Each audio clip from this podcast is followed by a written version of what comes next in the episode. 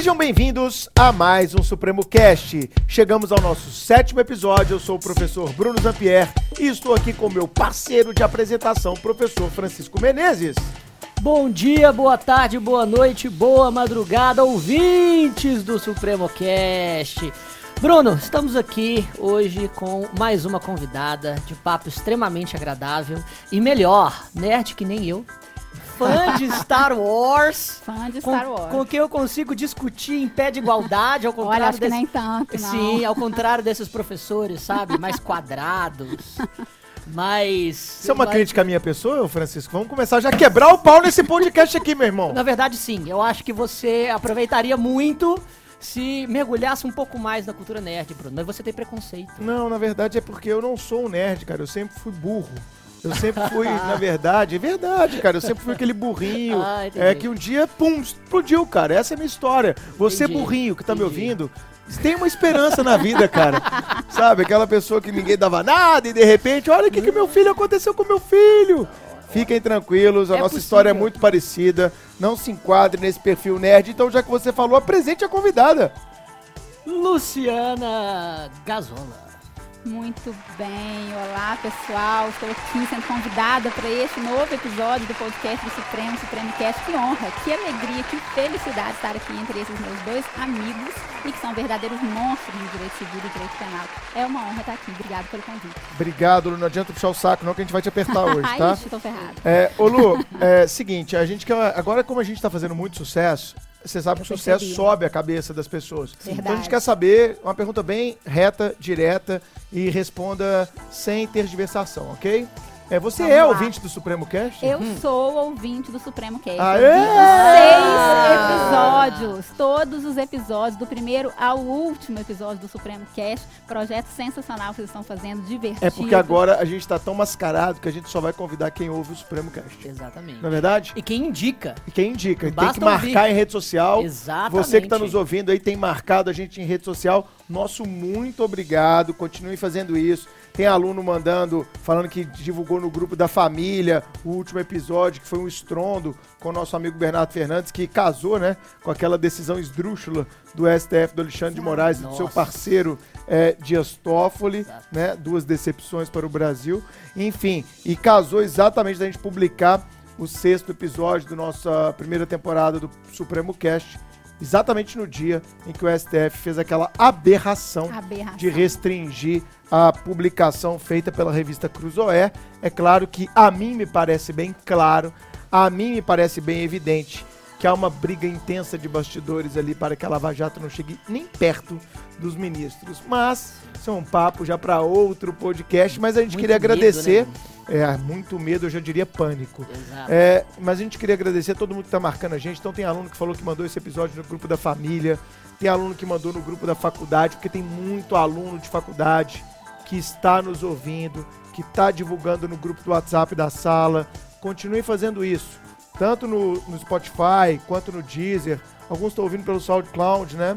Vocês conseguem compartilhar o link do episódio. Então clica lá em cima, compartilhar este episódio, clica no WhatsApp, encaminhe para os seus melhores amigos, encaminhe na lista eh, de grupos de WhatsApp, ajudem-nos a divulgar esse bate-papo que está muito bacana. Por favor, ajude o melhor da podosfera a se tornar Puta. o maior da podosfera. Estamos caminhando, estamos caminhando devagar, mineiramente, Devagar e sempre. no comendo pelas beiradas e comendo um pão de queijo, tomando um café.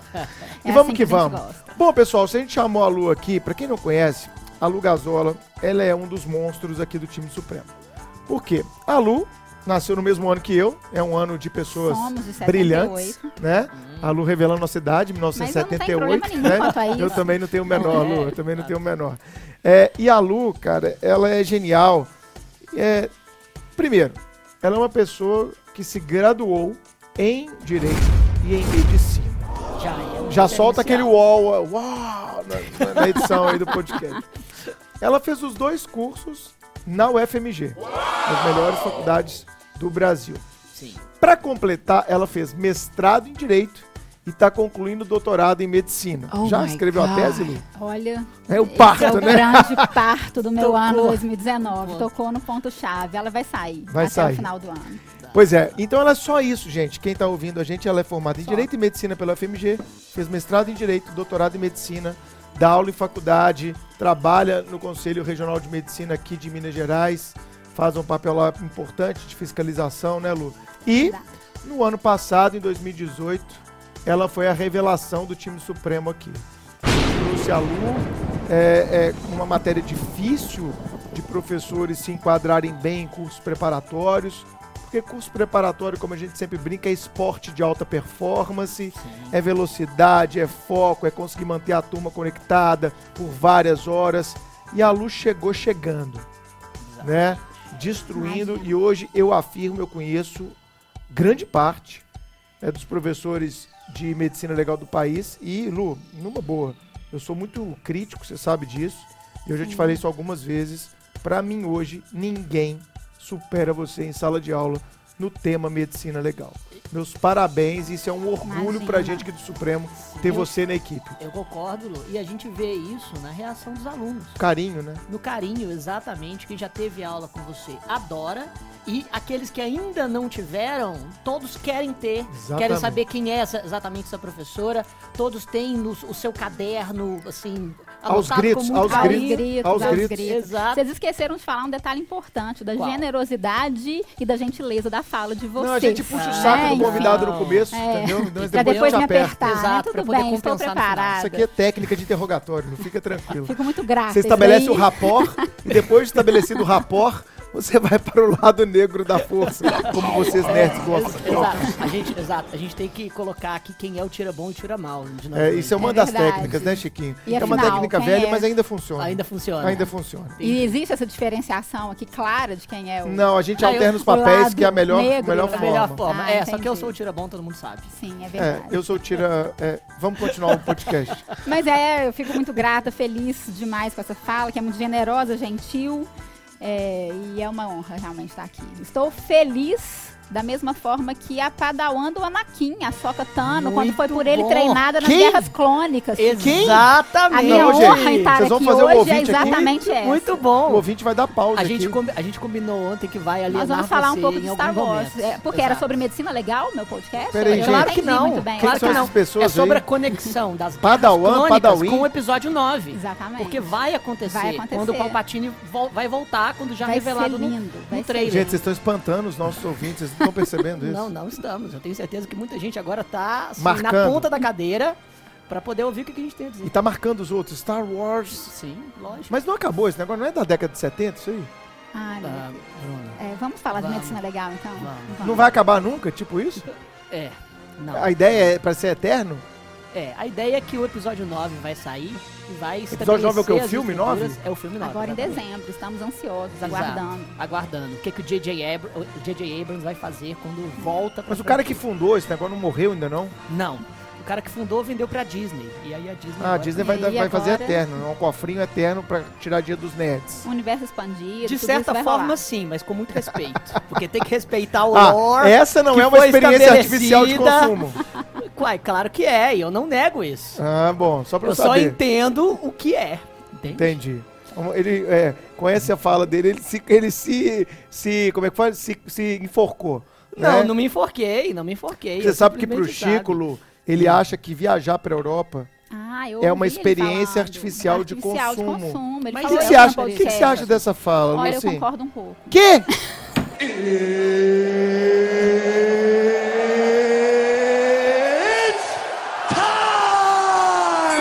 Bruno! É porque vocês fazem aquelas viagens que é assim, Não, aprecie vamos, vamos ali ver a. Fontana de Exato, Treve e perfeito. jogar uma moeda. Não, eu que... vamos ali subir e no- experiência, mas... Ótimo, Aposto ótimo. que você é aquele Você cara que vai em pode Paris e janta na torre. Não, você pode apreciar Paga 100 experiência. reais, 100 euros num prato, Você- uma comida meia boca, aí é uma experiência artificial de consumo. Bruno. Agora, se você for naquele bistrozinho da Repimboca, lá da periferia de Paris, Aí, É aquela só- comida exclusiva. é um aí eu quero ver a experiência artificial é de consumo. é só um eu quero ver você entrando com os descendentes Diferente. africanos no metrô às 11 da noite. É Se só isso é experiência artificial de É consumo. só um consumo diferente, Não Bruno. minimize nossa leitura filosófica sobre as viagens, as Exatamente, consumo. Bruno. Mas Disney eu nunca Não fui. entre- Disney eu nunca fui. Não entre em dissonância cognitiva, só porque você percebe. Exato, amplie seu repertório cognitivo. Exatamente. Só porque você percebe que toda essa publicidade contemporânea das viagens é. Não, eu não viajo de que- excursão, que e nem tá- CVC, eu nunca, nunca Não, entrei na viagem. bem, Eu mas que fico- tá transvestindo a viagem de uma experiência intelectual e cultural que ela simplesmente não pode proporcionar.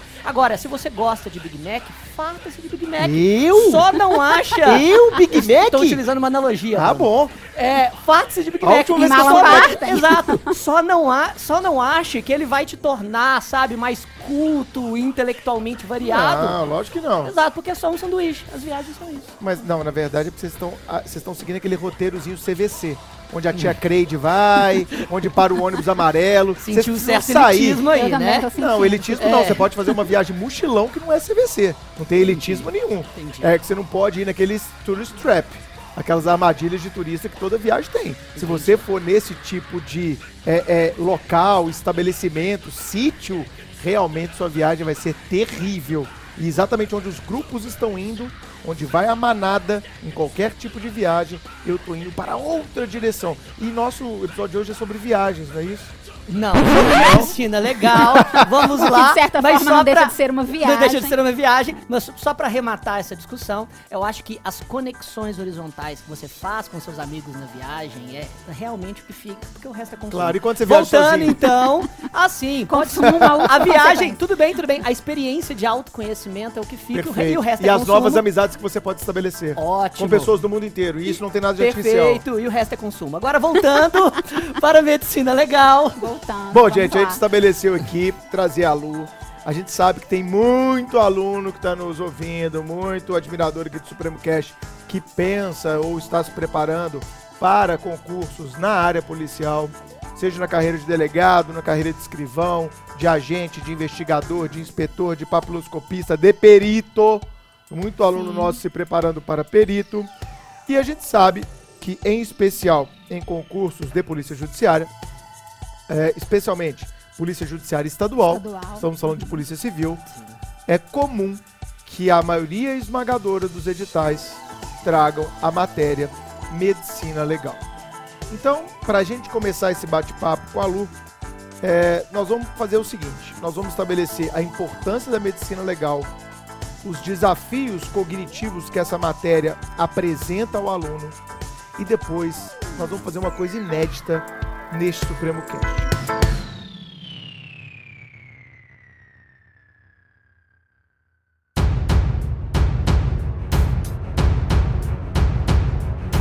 A gente teve uma ideia muito legal debatendo né, na- nas reuniões que antecederam essa gravação e a gente chegou à conclusão que seria muito interessante a gente abordar alguns fatos concretos que aconteceram no Brasil, algumas inclusive tragédias que aconteceram no Brasil e abordar o campo da medicina legal, inclusive porque algumas bancas, né, Lu, estão Sim, sim, estão cobrando esses casos concretos e perguntando fato. quais são as consequências em termos de medicina legal é, nos, nos seres humanos envolvidos e etc. naquelas tragédias. Então, nós vamos fazer estudo de casos.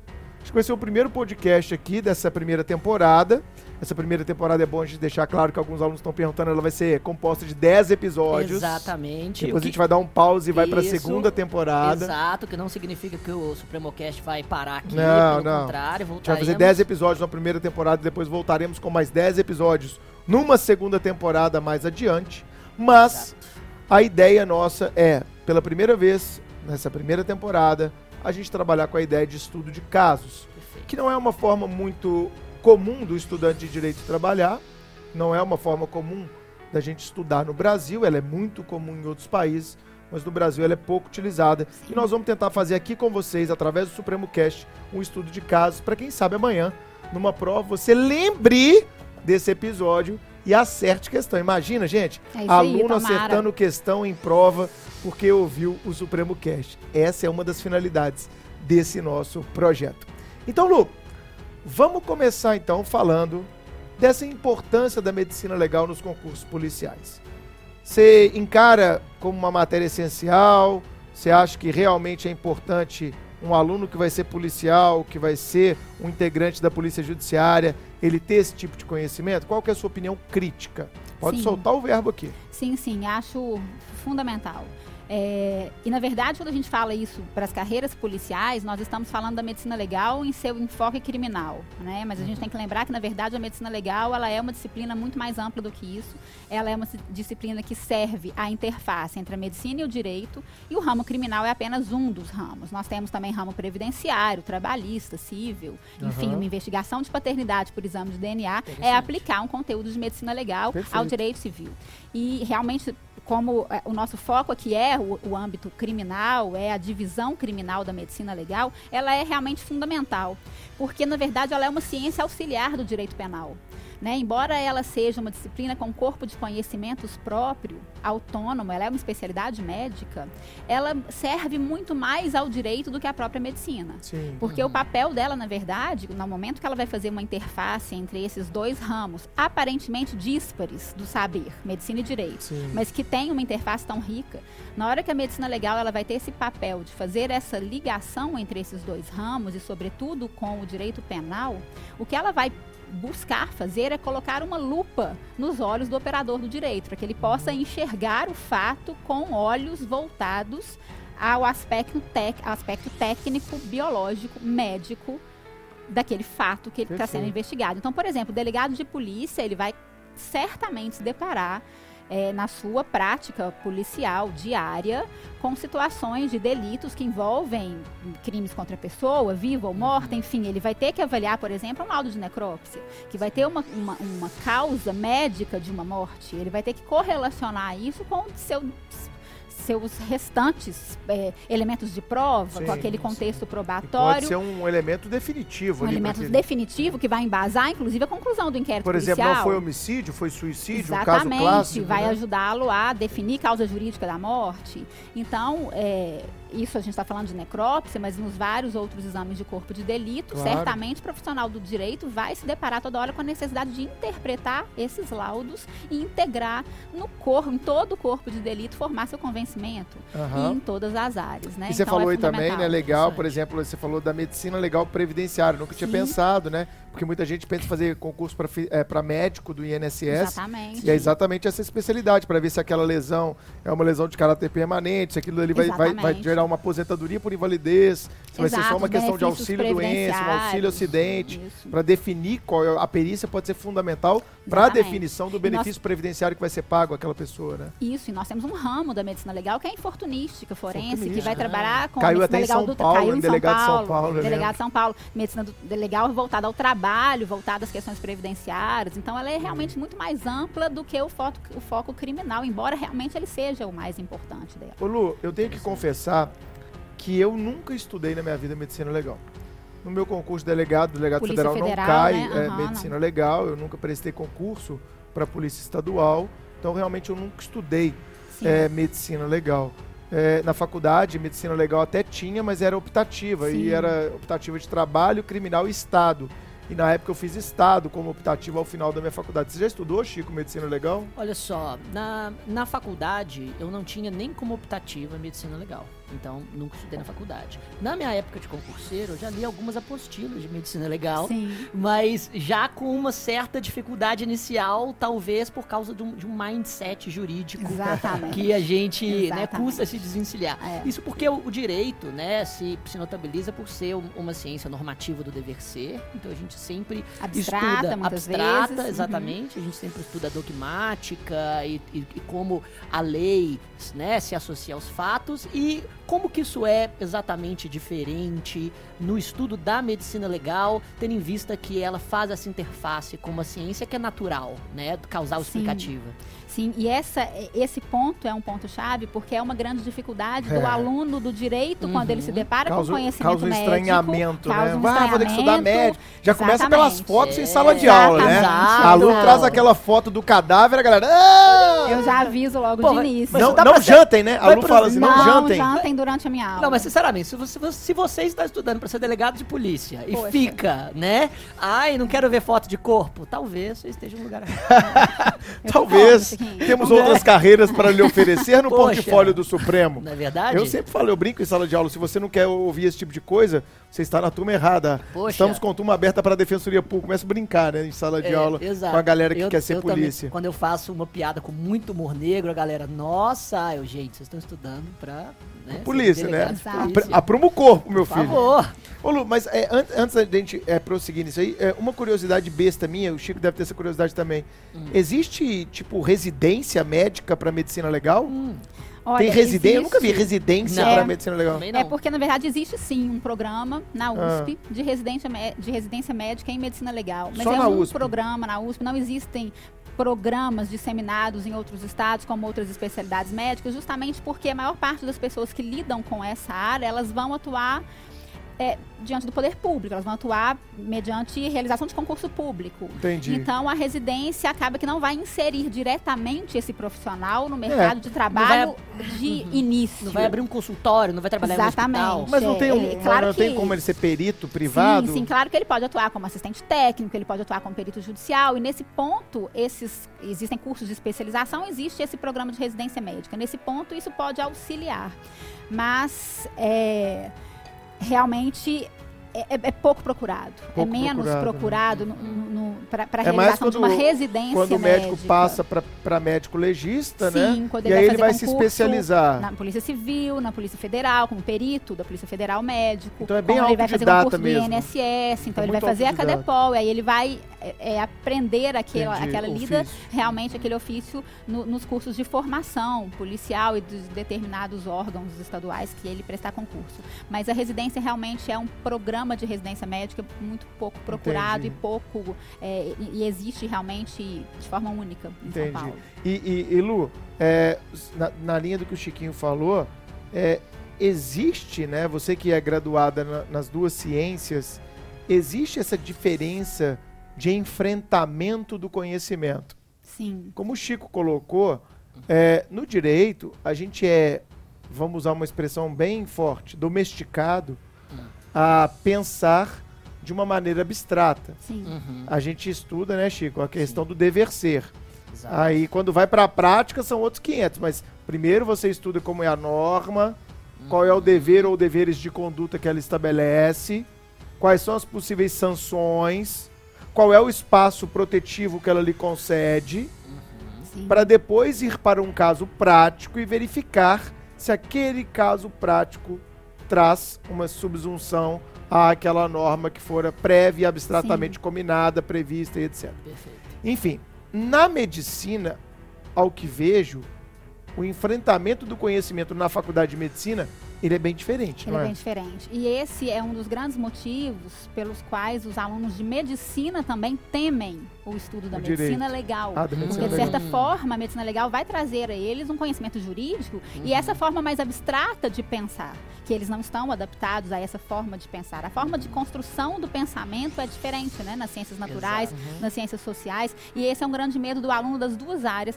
quando ele se depara com a matéria, né? No direito a gente tem mais essa eh, esse pensamento abstrato, essa relativização, essa ciência do dever ser. A medicina eu tenho uma ciência baseada em dados estatísticos, uma medicina baseada em evidências, eh, em, em- em experimentações qualitativas e quantitativas, em procedimentos protocolares, Sim. em coisas que isso não aparece no direito. Então isso gera um temor no aluno das duas áreas em estudar a outra área, a medicina Claro. estudando direito e o direito estudando medicina.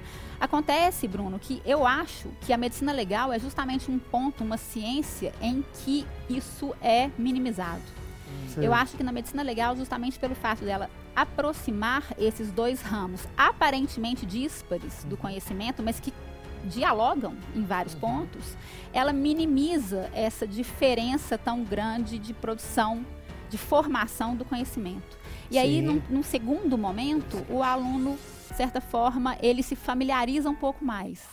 E ele perde o medo da disciplina. Uhum. E como é, é isso que- que eu tenho e- observado. E como é que você tem feito? Eu concordo plenamente com essa questão de que há vários pontos de contato, inclusive Sim. aqui no Supremo a gente tem a nossa pós, né? Sim. Em Direito da Saúde, coordenada pela Carla Carvalho e, E pela, pela Lu. Luciana Dadalto, que já esteve aqui no nosso terceiro episódio, Sim. que foi um episódio também fantástico. Existem vários pontos de contato, concordo. Claro. E como é que você tem trabalhado para quebrar esse preconceito?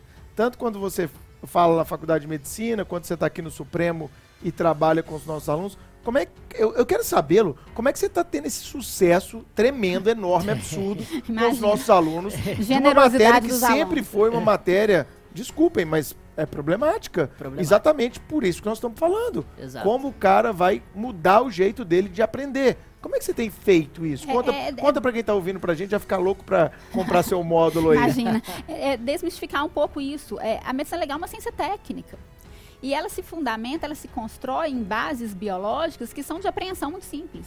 Uhum. É, a questão é que as pessoas dificultam muitas vezes. E, e a, e a linguagem é diferente. É, né? A linguagem médica é diferente da linguagem jurídica. Então, às vezes, há uma dificuldade inicial de compreensão. Mas sempre é, a tentativa é feita sempre com base nos fundamentos biológicos Sim. das doenças, porque o aluno, quando ele compreende isso no direito, ele consegue raciocinar sequencialmente e compreender as lesões que a gente precisa estudar. Perfeito. Há, há um, há um processo lógico, né? Do Sim, porquê que a- aquela lesão se forma daquela, aquela Não é maneira, como ela se desenvolve. Não, né? não é nem um pouco E memorização. simplificar realmente, porque o aluno não, o aluno que vai, que, que é o nosso, o nosso grande foco do Supremo aqui, os concursos de carreiras policiais, concursos jurídicos, enfim, é, esse aluno ele não é médico, ele não precisa ser. O que ele precisa conhecer da medicina legal é algo que vá ajudá-lo na prática rotineira dele, na sua, no seu cargo policial. Tá. Uhum. E, e- e os concursos, ô Chico, é, será, Lu, que o- os concursos, eles têm feito... Que a gente sempre tem esse viés crítico desde o primeiro episódio, né, Chiquinho? Sim, Sim. sim. Será que os concursos, sua visão pode ser contundente, tá? Será que os concursos estão é, é, testando os alunos com conhecimentos interessantes de medicina legal? Ou tem sido uma coisa de decoreba, aquela coisa, ah, que absurdo que caiu isso, que babaquice, né? Uhum. Como é que você está vendo os concursos e a cobrança da medicina legal? É, infelizmente, eu, eu acho que não. Acho que os concursos não têm nessa matéria privilegiado o que é realmente importante para a prática de um jurista na área da medicina legal. É, há assuntos muito clássicos em medicina legal e que bancas e concursos mais recentes têm tentado fugir um pouco desses assuntos e cobrando Sim. coisas que muitas vezes um médico legista olha para aquela questão e não sabe responder. Sim. Então, é- essa é uma dificuldade que a gente também tem que, tem que lidar, Superar com os tem alunos. que superar. É, isso tem acontecido sim, espero que seja um movimento é, temporário, que seja algo que seja revertido. A gente já tem algumas bancas no país que têm feito provas muito mais contundentes, Inteligentes. inteligentes em medicina legal, e, mas infelizmente algumas bancas pontuais que têm cobrado realmente conhecimentos de medicina legal que não fazem o menor sentido na prática de, um- de um, de delegado e- de polícia, por exemplo. E nessa esteira de, do como estudar medicina legal, Sim. É, a gente brinca, né? A gente falou brincando, né, Chiquinho, que os alunos é, piram, assim, na- nas É, imagens. Exato. Às vezes agora as imagens fortes, né? Que são trazidas para dentro da sala de aula. Mas eu acho que você explicou da necessidade, porque eu acho que a Sim. visualização ela Claro. tem um duplo caráter, facilitar o entendimento e o raciocínio. Exatamente. E além disso, tem concurso também que já colocou imagem, sim, né, Lu? Sim. Isso é legal, sabia? CESP é uma banca que tem colocado imagens de medicina legal em prova de mesmo? delegado. É. E tem feito todas as 10 questões com base em um caso com uma imagem. Nó, que, que legal. É, Conta uma tem imagem, um storytelling e na faz prova 10 do- perguntas. É, aconteceu na Poxa. prova de delegado do Maranhão. Pô, bacana. Então, a- Janeiro veja, de 2018 estivemos exatamente, lá. é. E, e- e a medicina legal é uma matéria muito visual. É, o al- especialmente para aluno do direito, ele tem que se familiarizar com as lesões, ele precisa ver as lesões. Isso vai ativar a memória visual desse aluno. Na hora Sim, da prova, isso vai facilitar muito. Então, eu sempre, isso agora uma dica pragmática, assim, eu sempre falo que o aluno tem que estudar medicina legal, claro, acompanhado de uma boa doutrina, mas também sempre acompanhando imagens, fotografias. E é um ponto interessante porque eu sempre indico A Atlas indica um site de muita qualidade na internet, de um professor do IML do Distrito Federal, o professor Maltos Galvão, que tem um site na internet com imagens de altíssima qualidade em medicina legal. Que legal. Muito bacana. Como é que é o site? Maltos, www.maltos.com.br. Professor Maltos Maltos, com TH, Galvão, T.O. Maltos com TH. E o site é de extrema qualidade, com fotografias belíssimas das lesões. E quando eu falo que as Belíssimas. fotografias Eu imagino belíssimas. Exato. É. É. esse ponto que eu gostaria de chegar. Porque quando eu falo que as fotografias são belíssimas, os alunos, no primeiro momento, riem, assustam, e quando eles vão ao site, eles voltam e me falam, professora, não tem condição, não é possível. Isso não é bonito, isso não tem como ser belo, essas imagens não são belíssimas, tem cadáveres em putrefação, tem lesões horrorosas. Como você acha isso belo? E eu respondo, meu caro, é qual é o seu conceito de beleza e estética? É, Muito bom. o seu conceito de. O que é o belo? né? Sensacional.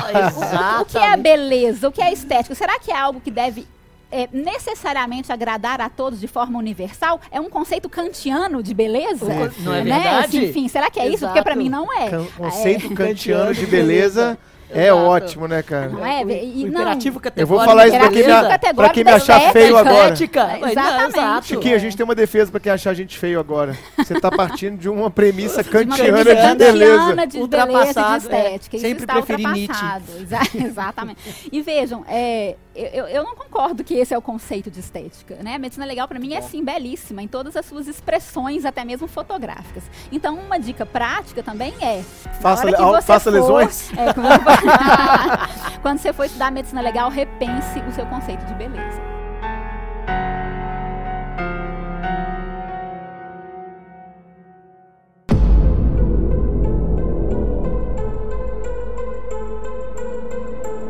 Bom, galera, indo agora para a segunda parte do nosso episódio do Supremo Cast dedicado à medicina legal. Olha, eu acho que esse deve ser o único episódio de podcast de medicina legal do Brasil, hein?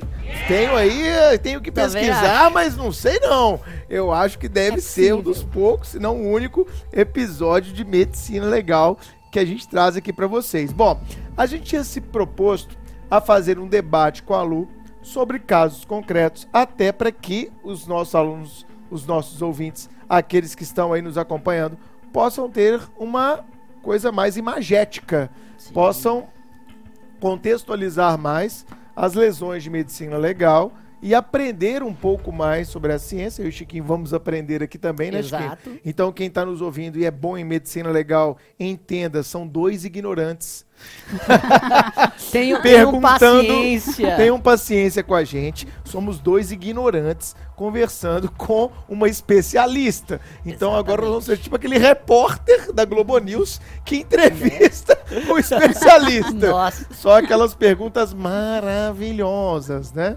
Então vamos, a lá. elas. A gente selecionou aqui alguns casos concretos em que a Lu vai ter a oportunidade de explicar pra gente como o evento se deu, quais as consequências que gera no corpo da pessoa, quais as lesões são comuns, quais as dificuldades de se proceder a uma perícia nesse tipo de situação. Esta é a nossa proposta. E para isso, usamos exemplos que a maioria dos nossos ouvintes acompanharam nos últimos tempos na mídia e que são exemplos por si só didáticos. Vamos começar, Lu, com o primeiro caso concreto, um caso ocorrido no fim da semana passada, que ainda está repercutindo, porque, ao que parece, outros edifícios estão em risco. São áreas que, como a gente conversou no episódio com o Rogério Greco, os episódios também se comunicam. Claro, exatamente. É, aqueles, aquelas áreas dominadas por milícias no Rio de Janeiro, uma situação bem complicada. Sim. Vamos falar é, daqueles desabamentos recentes, daqueles prédios na zona oeste do Rio de Janeiro que causou o soterramento de dezenas de pessoas. Lu, é, primeiramente, vamos deixar claro aqui para os nossos ouvintes, a gente vai tratar casos retratados pela mídia e temos total e absoluto respeito pelas vítimas, pelos parentes. Eventualmente pode ter uma pessoa nos ouvindo que conhece alguém que faleceu, é, que foi que sofreu lesões nesse tipo de evento. A gente quer reafirmar. O nosso intuito aqui é apenas e tão somente didático. Exato. A gente não quer atribuir responsabilidade a quem Não. quer que seja. Isso, A gente quer falar do evento em si e as repercussões para o assunto do nosso podcast. Do ponto de vista médico, legal. Exatamente. Sob o Exatamente. ponto de vista técnico. Do ponto de vista técnico. É, não sejamos levianos. Leviano, Claro. De, exatamente. de atribuir culpa e, claro, manifestamos nossa solidariedade às Claro, vítimas Claro. e a todos os mortos. Mas vamos usá-los como viés didático que eles nos proporcionam pela mídia que É esses casos alcançaram. Perfeito. Vamos lá. Sim.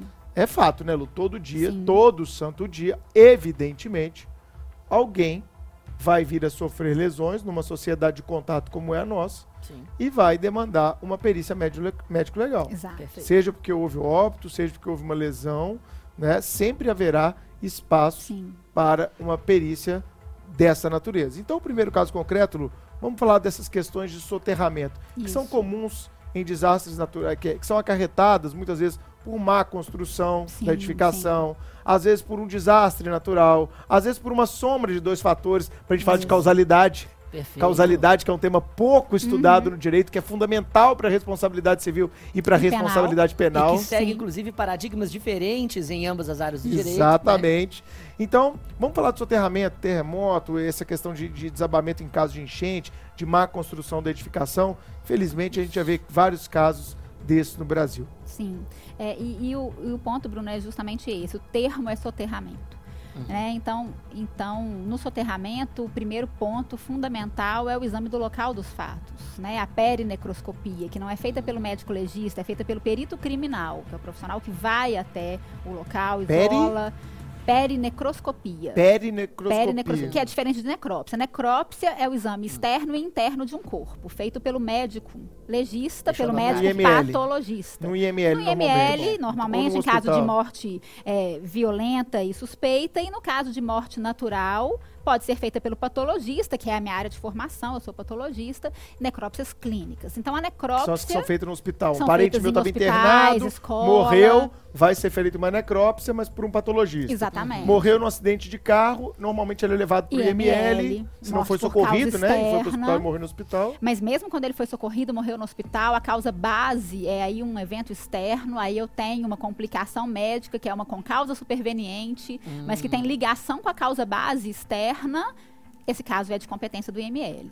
Muito legal. Então, morte violenta, morte suspeita, vai para o IML e faz a necrópsia, que é o exame externo e interno do cadáver. Nesses casos, sobretudo no soterramento, a perinecroscopia, e isso é diferente de necrópsia, a perinecroscopia é o exame do local dos fatos, o exame do local da morte, caso a morte tenha acontecido. Uma perícia de local. Uma perícia de local que é feita pelo perito criminal e não pelo médico. Sim. Então, a perinecroscopia é fundamental nesses casos. E no soterramento, o que é importante da gente pensar do ponto de vista médico-legal é a multiplicidade dos mecanismos de morte nesses Sim. casos. Né? Então, no soterramento, nós temos quatro mecanismos fundamentais. Então, a gente entende o soterramento de uma forma bem simples, em sentido estrito, como a substituição do ar por terra na via aérea. Uma modificação Caramba. do ambiente. Em vez de respirar ar, você está respirando terra. Isso é to- soterramento em sentido estrito.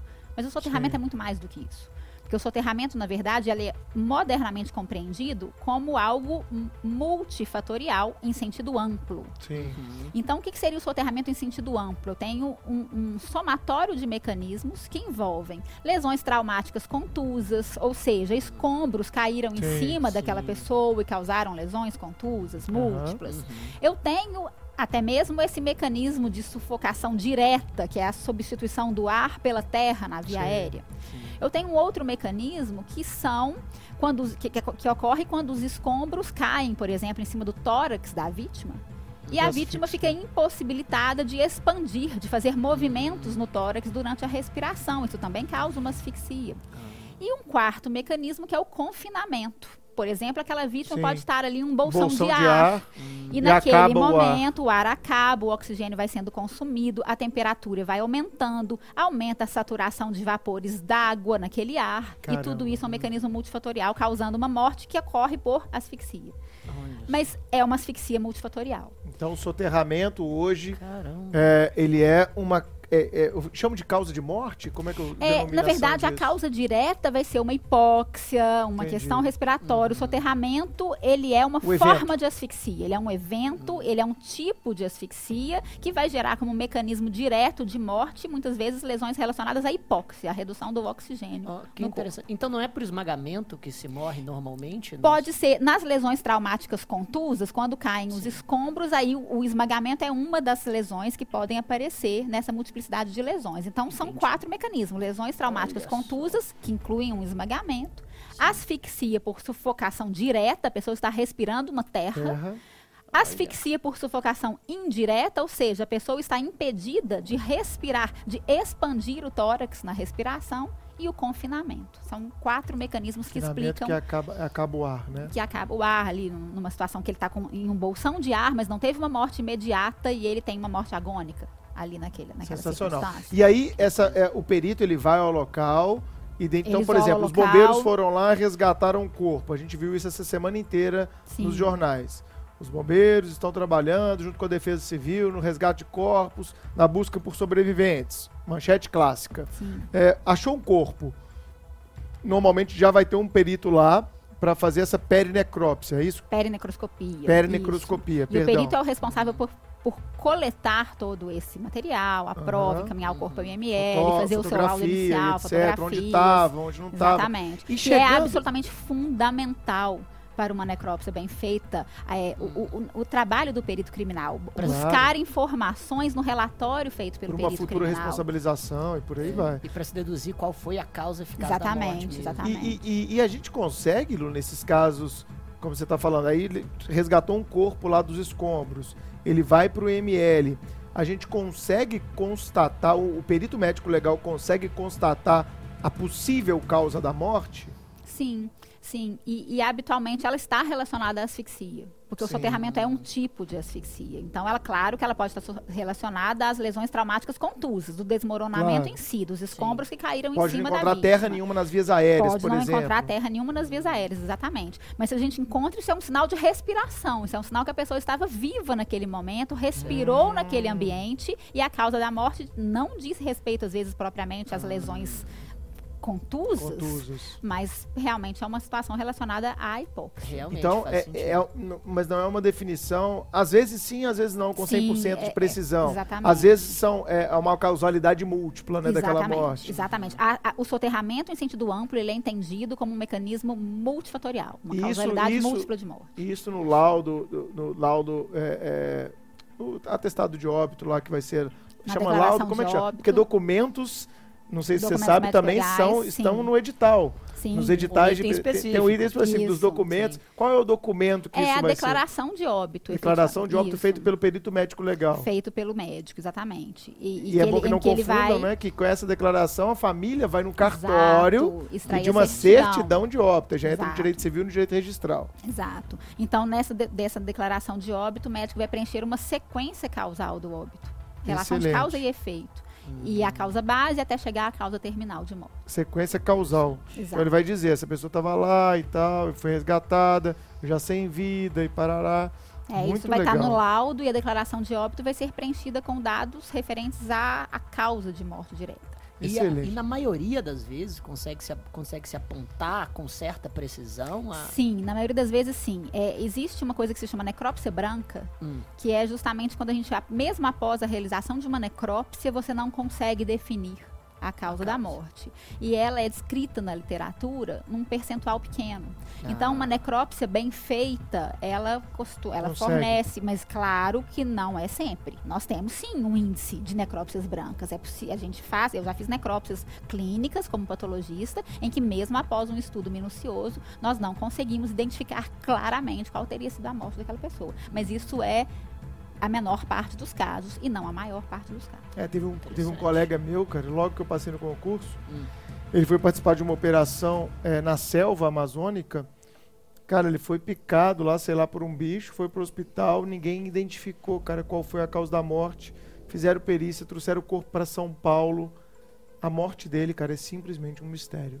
É uma Cara, super branca. gente boa, Que isso? menos de um ano de PF, tá morreu numa situação que ninguém descobriu o que era. Não descobriu. Fizeram tudo quanto é perícia Ninguém descobriu se foi bicho, se foi vírus, se foi. Sabe? Caramba. A- As pessoas estavam suspeitando que era uma coisa ainda não descrita na literatura médica.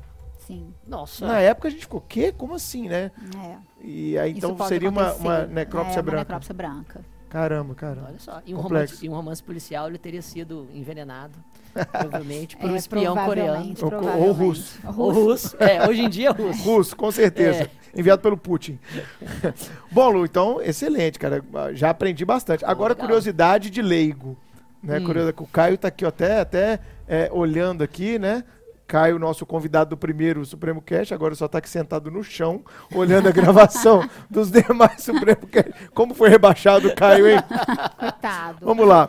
É, o Caio já está aqui cutucando e perguntando assim: mas o corpo é aberto lá, lá para fazer esse tipo de necrópsia? Chegou o corpo lá no Instituto Médico Legal, corta o cara todo para saber se tem a terra na- nas vias aéreas, para saber mão. como é que é. Então é feita uma abertura das cavidades torácica, abdominal, é feita uma retirada da calota craniana, uma abertura para retirada do encéfalo e todos os órgãos, os sistemas são estudados minuciosamente, enviados fragmentos, por exemplo, para o patologista forense para olhar ao microscópio, fazer um exame histológico, exame Tóxico, né? toxicológico, Para ver se foi envenenado, de quem acabou de falar. Exato. E depois o corpo é recomposto, reconstituído para entregar para a família. Olha só. Que legal, cara. Em todos. Em todos os exames. Já tô começando a ficar com Existe- vontade de existe estudar um medicina legal. Não é? Mas existe um protocolo mesmo. Agora a gente vai ter que abrir aqui, agora a gente vai ter que Isso. manusear esses órgãos, agora a gente vai Exato. passar para aquele órgão. Existe entre uma, uma ordem, né? Uma, Uma ordem. sequência. E quem uma faz isso não é o médico, é o técnica. assistente. Tem Então assistente nós temos de técnicos necrópsia, de né? necrópsia Ah, que vão entendi. ajudando Que e vão- o médico vai médico só fica mandando. Abre aqui, abre aqui. pega ali. Olha, preciso. Agora preenche ali pra mim. Mas e quanto tempo? E quanto tempo dura? É muito variável. É, tem Ah. necrópsias que muito claramente você consegue ver é, a, o- a lesão que você busca ou que claramente causou o óbito. Outros casos, Ah. você tem que retirar os órgãos, fragmentos de todos os órgãos, enviar para exames subsequentes. Ah, Então o tempo é muito variável. entendi. Entendi. É, isso acontece, às vezes, muitas vezes, né? Por exemplo, teve, um- teve um caso aqui em Belo Horizonte há pouco tempo que o menino foi estrangulado Hum. é, numa, numa boate aqui em Belo Horizonte por um segurança, numa confusão que teve. Aí havia uma alegação que ele tinha morrido, é, era por overdose, ou se tinha sido estrangulamento. Sim. Aí o ML de BH, eu lembro claramente disso, porque eu vi na rádio, Uhum. né? O IML, depois de mais de 30 dias, eu acho, falou que não tinha é, é, resíduo tóxico nenhum, o que comprovou ainda mais, reforçou a tese. Não sei se você acompanhou isso, Lu? É, que a- a- a- o estrangulamento é que tinha sido Tinha sido a causa da morte, né? Então, é, é legal, porque a gente vai ouvindo esses casos e com um Sim, podcast sim. desse, a gente vai ficando com o ouvido mais apurado, né? Muito legal, Lu. Vamos pro segundo caso? Próximo.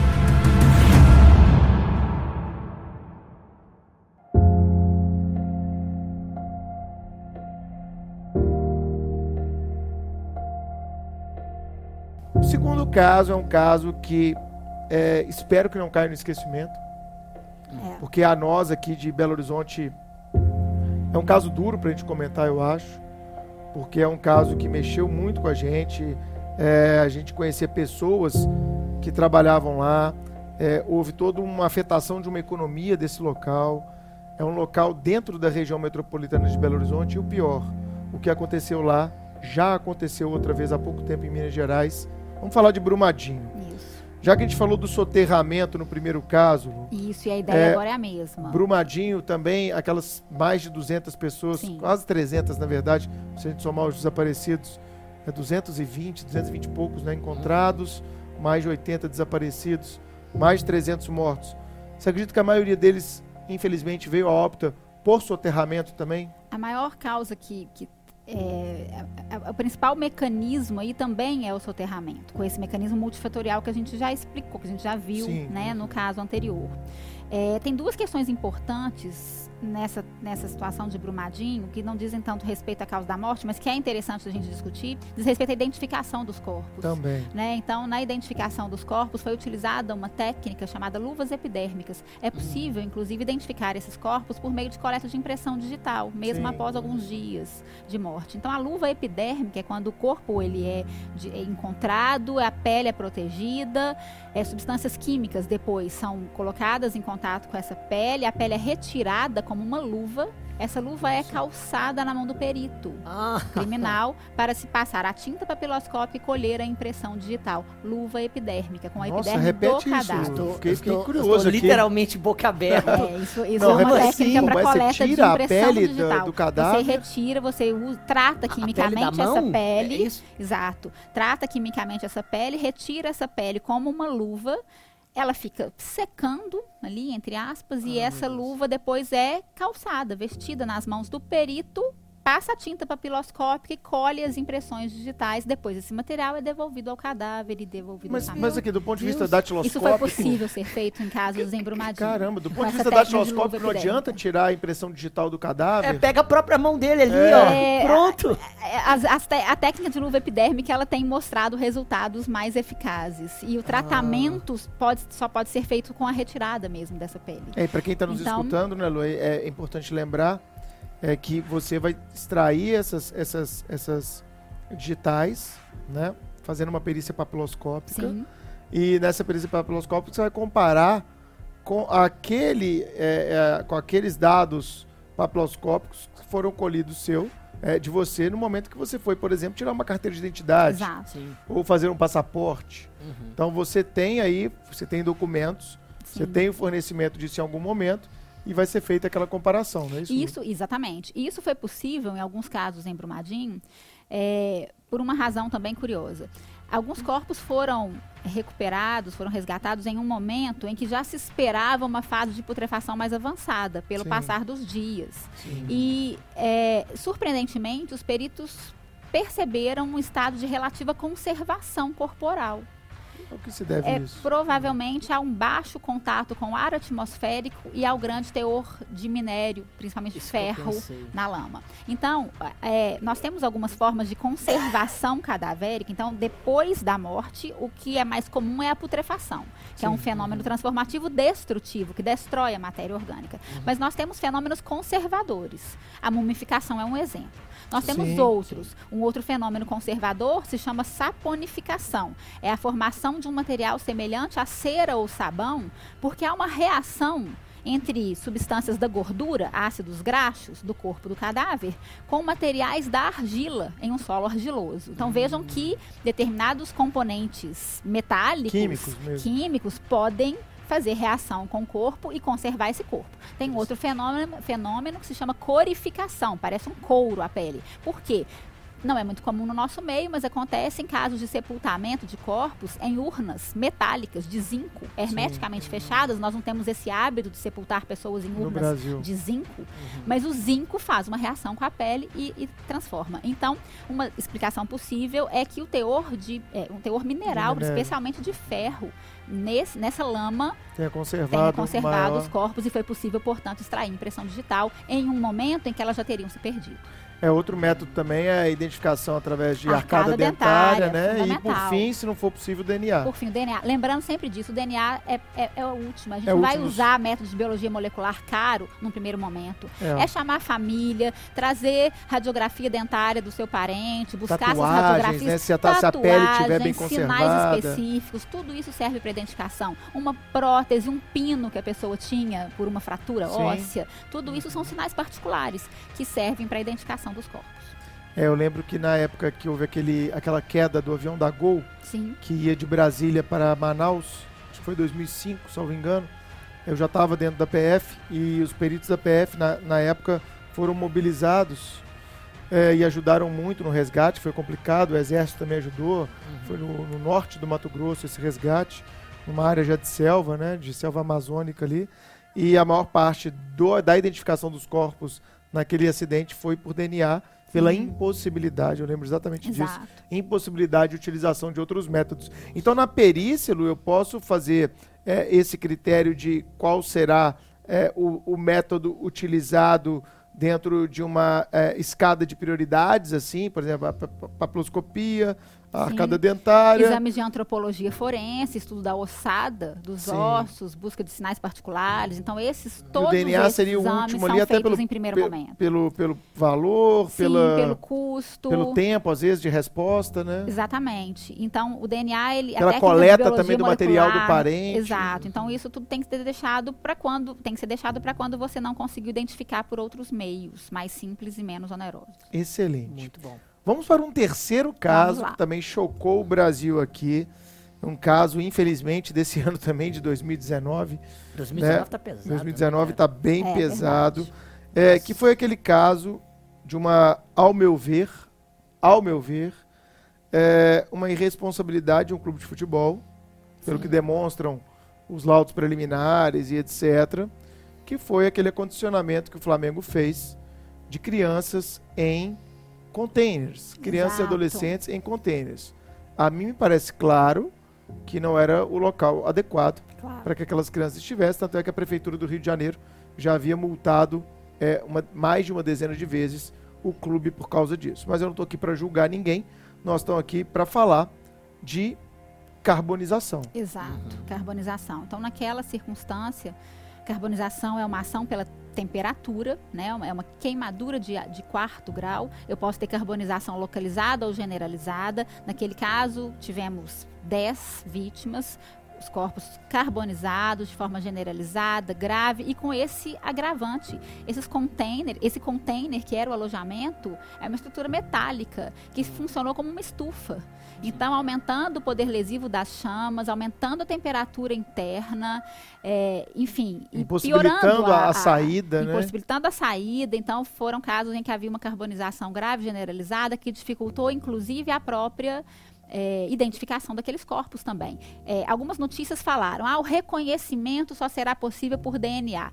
Jogo dos sete erros aí. Primeiro, porque não se trata de reconhecimento, se trata de identificação. Reconhecimento é um processo leigo, que pode ser feito por qualquer pessoa. Reconhecer é conhecer de novo. É uma experiência Sim. psíquica, com base em algo que você já viu e algo que você vai ver Esse- novamente. Não, eu adoro, é? adoro, adoro É. falar em coisas assim, inclusive na sala de aula. Muito bom. Exato. Somos muito parecidos. Isso não é muito parecidos. Isso não é identificação. Identificação é um processo técnico, é um Claro. método para se é, Alcançar, alcançar a fim. identidade Perfeito. objetiva. Então não é reconhecimento e não é apenas o DNA que proporciona isso. Embora realmente em casos de carbonização muito intensa pode ser necessário lançar a mão do DNA. Hum, Sim, e, e esse, e esse caso, não seria. Porque eu lembro que na época foi aventada a hipótese deles já terem falecido antes das chamas lhe alcançarem em virtude de É, fumaça É o que eu tóxica. é o que eu ia Ah. perguntar. Eu já ouvi falar como leigo que normalmente nos incêndios a morte vem por asfixia ou por, por algo re- relacionado à inalação de fumaça e não pelo fogo em si. É isso mesmo? É, a Isso gente pode poderia entrar acontecer. até num caso também da Boate Kiss, né? Que foi um caso bem Exatamente. famoso. Também é um Exatamente. caso que a gente trouxe aqui pra gente analisar. Então, quarto Exatamente. caso, a Boate Kiss. Boate E aí a gente pode fazer justamente essa ligação. Falando da Boate Kiss, e, e- e isso se aplica também ao caso que é acontecido no Rio de Janeiro, que a gente está falando agora, é, realmente em situações de incêndio nós temos dois mecanismos fundamentais na morte. A questão da temperatura, a carbonização, a alta temperatura no corpo e a questão da asfixia. Num ambiente de incêndio são liberados gases tóxicos, monóxido de carbono é um deles. Agora na Boate Kiss teve uma peculiaridade muito interessante, assim, do ponto de vista técnico científico. É, os peritos naqueles corpos e foram mais de 200 vítimas, né, naquele caso ocorrido em 2013, Terrível. se não me engano, Santa terrível, Maria. em Santa Maria, Rio Grande do Sul. É, os peritos encontraram características no nos cadáveres que fizeram com que eles suspeitassem e confirmaram posteriormente que havia cianeto naqueles cadáveres. Por quê? Porque o isolamento acústico daquela boate era feito por uma espuma de poliuretano que, quando é queimada, libera o cianeto, o gás Nossa. cianídrico. Pessoal, o, o cianeto, o gás cianídrico é. O ácido cianídrico é extremamente tóxico. É um dos venenos que mata com maior rapidez. Ele pode matar em um, dois minutos.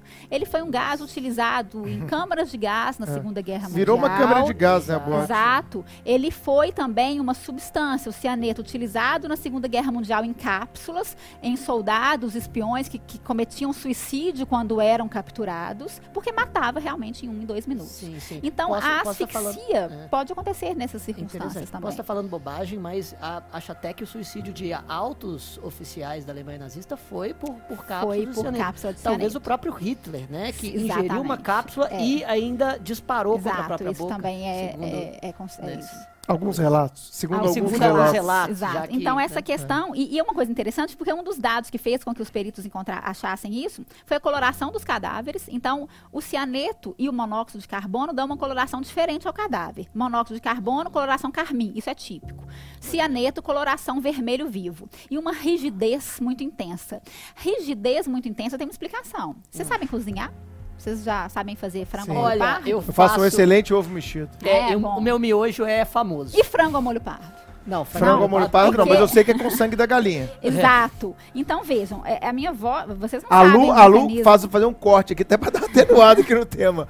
A Lu, ela é uma gourmet de mão cheia. Nunca cozinhou pra gente, né? Sério? Um. É, eu vou o, cozinhar, o- o vou time cozinhar. supremo é uma, é uma- é uma briga aqui dentro São do time quatro supremo. anos de aula de culinária, uma Ela hora vai nunca sair. cozinhou pra gente, nem ela nem a Lilian, que são duas mãos cheias aqui do Supremo. A, a Lilian... Nunca, nunca a- cozinharam Olha, pra eu vou gente. dizer cara. que a Lilian, eu não sei se eu acredito, se ela, que ela cozinha bem, não. Cara, a Ela sogra cozinha, dela é ela italiana. A cozinha. sogra da Lilian é italiana. Ah, é, tem Se ela isso, aprender uma receita com a sogra bem aprendida, já tá bem. Ela Concordo, cozinha, concordo. sim. Mas falando do frango molho pardo, por quê? Porque até minha avó sempre soube que para você fazer um frango ao molho pardo, quando você vai matar a galinha. Você tem que matar muito rápido. Você não pode sair correndo aos gritos, ensandecido atrás da galinha, e a galinha correndo no galinheiro e você correndo atrás da galinha, galinha. porque a galinha começa a consumir oxigênio e ela começa a consumir ATP. E o consumo de oxigênio e o consumo de ATP reduz o oxigênio nas células e aumenta a rigidez. Por quê? Porque o oxigênio e o ATP, aquela molécula adenosina trifosfato, que dá energia às células, essa molécula é É, responsável. é feita na mitocôndria. Exato. Caraca, velho, biologia. Tá certo? Essa, essa, essa molécula ela é responsável por liberar é, filamentos que fazem uma contração muscular. Então, se eu não tiver energia, se eu não tiver ATP, se eu não tiver oxigênio, a contração continua. Então, Entendi. no caso do cadáver, fica rígido. A minha avó dizia. Porque Não pode cansar a galinha porque a carne fica dura. É exatamente Olha isso. Então, você vê uma rigidez intensa e precoce num cadáver, você pensa numa circunstância de redução de consumo de oxigênio e ATP. O cianeto faz isso. Então, isso foi uma situação que se suspeitou no caso da Boate Kiss e se confirmou E, e da Boate posteriormente. Kiss, eu dou ela como exemplo na minha aula de responsabilidade civil, é tão absurda a concausalidade que ali existe, ou seja, o Uhum. somatório de causas que levaram aquele evento. Teve o fogo de artifício sendo Sim, estourado de exato. maneira indevida pelo integrante da banda. Exato. É, é, como é que é? Acho É, que foi um- Juventude Cadangue- Candangueira, como é que chamava É, a banda? Ah, algo o nome assim. sei. Gurizada, Gurizada, Gurizada, fandangueira, uma coisa assim. Fandangueira, é, exato. É, gurizada foi, fandangueira. foi, na verdade, eu ouvi falar, foi, na verdade, até um sinalizador de avião, né? Pois um é. flare. que fez, que fez Exato. o início do incêndio. Exato. E aí você teve a falta de, de, de laudos, você Sim. teve a imprudência completa e total do dono da boate. E Perfeito. você teve uma atitude do segurança, que ao ver aquele tumulto, ao invés de abrir as portas, eles fecharam as portas com a intenção de que as pessoas não saíssem sem, pagar. Exato. E essas pessoas morreram por causas. asfixia muito rapidamente. Sobretudo quem estava no foco de maior liberação desse gás, do, do ácido cianídrico. É, é uma coisa louca, né? Você pensar, mais de 200 jovens faleceram nessa Sim. situação. E aí a causa não foi nem o incêndio, foi mais a asfixia, Sim, né? nesses casos a causa e predomínio é da asfixia. É impressionante. Muitos, inclusive, correram para o banheiro, Exato. procurando uma É. outra saída. É, E, lá É. ficaram, e lá ficaram presos e provavelmente morreram, morreram em minutos. exato. E é uma coisa que se arrasta até hoje no Brasil, a responsabilidade tanto civil quanto criminal. Tanto É. civil Né? quanto criminal. Inclusive E eu um pro- acho, eu acho que aqui você deve concordar comigo que a responsabilidade civil e que leva também a regulamentações administrativas E se- fiscalizatórias. e fiscalizatórias são são mais muito mais eficientes. úteis e eficientes. Não, eu tuitei na madrugada, criminal. foi de um sábado para domingo, no domingo cedo, ao ver o acidente eu falei, esqueçam o direito penal. Exatamente. Ó, É. é, Como eu fiz também agora no caso da Vale, esqueçam o direito penal, o direito Perfeito. penal vai dar uma resposta E- muito pequena. E eu, inclusive, comentei Comentou, logo em seguida, exatamente. concordando com você. É, a galera, é, é porque quem, quem- o nosso ouvinte, vocês estão percebendo, quem está nos ouvindo, que a gente quem sempre quer trazer um viés mais crítico para vocês. Sim. E não um viés de vala comum. Porque na vala comum, todo mundo vai querer cadeia, prisão e etc. Exato.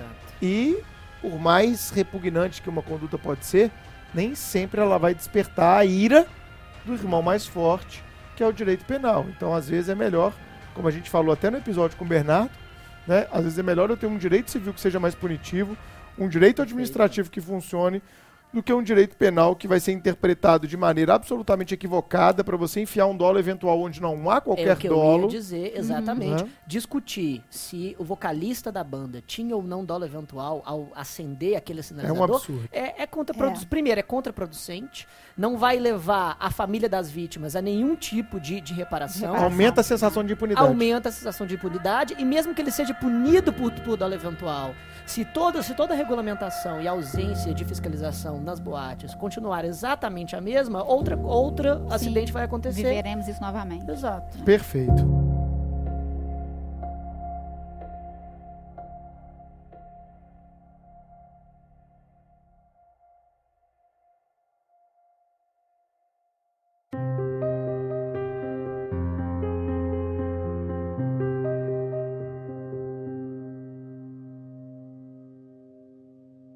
Vamos a outro é, evento aqui, o quinto caso. Então a gente já falou do desabamento no Rio, de Brumadinho, do Ninho do Urubu, da Boate Kiss. Vamos a um quinto caso que também foi um caso muito falado aproximadamente 7, 8 anos, que foi o caso do goleiro Bruno aqui na região metropolitana de Belo Horizonte. Recapitulando, o goleiro Bruno era o goleiro titular do Flamengo à época.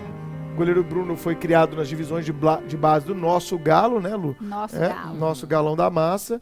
E o Bruno, infelizmente, teve uma relação com essa garota e sequestrou ela no Rio de Janeiro junto com o seu assessor imediato, denominado de Macarrão, e um outro primo dele. Trouxe ela para um sítio em Esmeraldas, na região metropolitana de Belo Horizonte, e, num determinado momento, mandou que Macarrão desse um jeito naquela situação. E Macarrão, não se sabe se com a vênia ou não, essa é uma das teses do julgamento, Exato. levou ela numa casa de um conhecido chamado Bola, que ficava na região metropolitana de Belo Horizonte também, especialmente na cidade de Vespasiano, Sim. onde Elisa foi vista pela última vez e não se sabe como se deu a morte dela. Ao que se suspeita, Sim. pelos depoimentos que foram colhidos no processo no inquérito policial, ela foi morta a partir de uma esganadura, estrangulamento, um Ah, mata-leão. Exatamente. O que, que, que Essa é aconteceu? a questão. Realmente Exato. o Conselho de Sentença entendeu pela confirmação da, da, da morte, Isso. né? O, Júri feito em o Esmeraldas, né? Exato. O mandado judicial expedido para a expedição da certidão de óbito constou como causa da morte asfixia mecânica por esganadura. Mas esse é um ponto a ser discutido também. É, vários depoimentos falaram justamente desse, desse, desse golpe de gravata. Sim. Que teria sido dado um Famoso golpe de mata-leão, gravata, né? mata-leão, uma chave de braço, esses golpes. Chave de braço? Não. Então, enfim. Ô, Lu, sou judoca, aí você me quebra. Pois Chave de é. braço? Não, mas pô. braço, mas golpes Com o de braço. jiu-jitsu, É, é, com o braço. Uma chave de pescoço com o braço. Chave de pessoas com braço. Esses golpes todos de jiu-jitsu e tal, eles são colocados dentro dessa mesma ideia de esganadura versus estrangulamento. Então, o que, Sim. que é a esganadura? Então, a gente vai ter aqui uma asfixia por constrição cervical do pescoço por meio das mãos. Aí eu tenho esganadura. Quando eu tenho um laço Vou te esganar, cervical, aqueles- aquela, vou te aquela, esganar aquela com cena. Vou te esganar, menino, que a mãe fala Exatamente. bravo. Aquela cena de novela mesmo. É. Isso, isso é esganadura. Mas pelos depoimentos, teria havido um golpe de gravata. E o golpe de gravata é considerado um estrangulamento atípico. Então, qual que é a diferença? A esganadura é a asfixia, é a constrição extrínseca do pescoço pelas mãos. O estrangulamento é a constrição extrínseca do pescoço por meio de um laço acionado por algo diverso que o peso da vítima. Porque se eu tiver um laço acionado pelo peso da vítima, eu tenho um enforcamento. Olha E isso. esse laço Três coisas distintas, Três então. coisas distintas: enforcamento, estrangulamento e esganadura. Caramba. A questão é que esses golpes, eles são considerados estrangulamento atípico, porque não foi diretamente com a mão, mas o laço, entre aspas, cervical, foi um membro do corpo, foi um braço, Sim. foi uma outra. Então, é, não se sabe propriamente, então, se foi uma esganadura ou se foi um estrangulamento. Mas do ponto de vista técnico, há diferenciação entre ambos. Então, se eu pegar Sim. aquela cena clássica de filme também, que o cara passa um arame assim no pescoço e aperta. e Isso puxa. também Isso é um Exato. estrangulamento. estrangulamento. É um estrangulamento. É, um às, vezes uma, estrangulamento típico. às vezes uma corda de piano. Eu falo, Uma eu corda falo de das, piano. Eu falo Corda minhas- de piano é Sim, coisa eu- de eu- nerd mesmo. Eu hein? falo das minhas aulas, provavelmente um lá da sétima oitava, porque é maleável. Um lá da, da sétima, sétima oitava, oitava. Porque é, male- é maleável o suficiente para envolver o pescoço, Você toca mas piano, Chiquinho? rígido bastante pra, pra aguentar o estrangulamento. Eu falo corretamente, olha só. Fala corretamente, é um Você objeto fala possível. estrangulamento. Estrangulamento. Você não fala esganadura. Não, não. nem enforcamento. Não, não. Você entendeu as três diferenças? Ele Entendi perfeitamente. Então repita pra gente, Chico.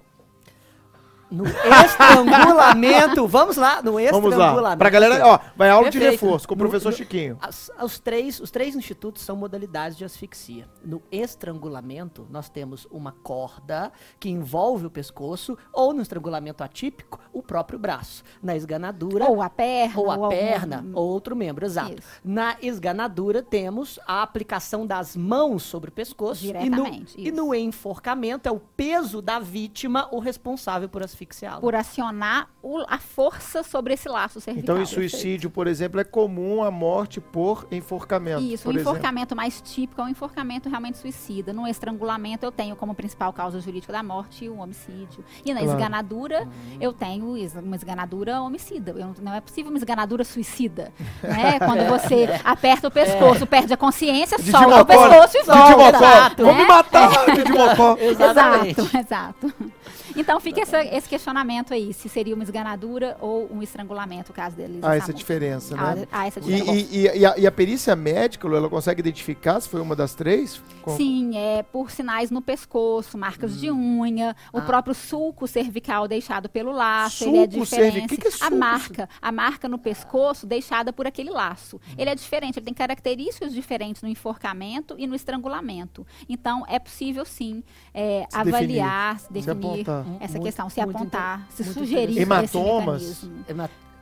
É né, que- Sim. Marcas da mão em si. Marcas de mão chamam estigmas ungueais, são marcas de Ah, unhas no pescoço. muito. Acontecem um- ungueais. ungueais. Acontece na esganadura. Outro dia eu fui jogar bola com um amigo meu, ele tirou a camisa, ele tava com estigmas unguiais nas costas. Ah, mas aí já é outra É uma coisa, noite né? bacana, né? É. Exatamente. Aí já é um BDSM É uma noite mais bacana. pesado. Mudamos Mas- de assunto. Exatamente. Mas nesse caso especificamente, o corpo dela nunca foi encontrado Nunca foi e não encontrado. se deixou claro o que- que se Materialidade fez. indireta. e- Exatamente. Uhum. É, alguns, algumas vozes começaram a cogitar que ela foi é, provavelmente esquartejada pós-mortem e foi dada de comer aos cachorros. Sim, isso É, foi poss- dito. é possível se verificar nas fezes do cachorro que ele realmente. Caraca! Olha. É, que ele realmente, a mente aqui de né, medicina legal, que ele realmente é, devorou uma pessoa.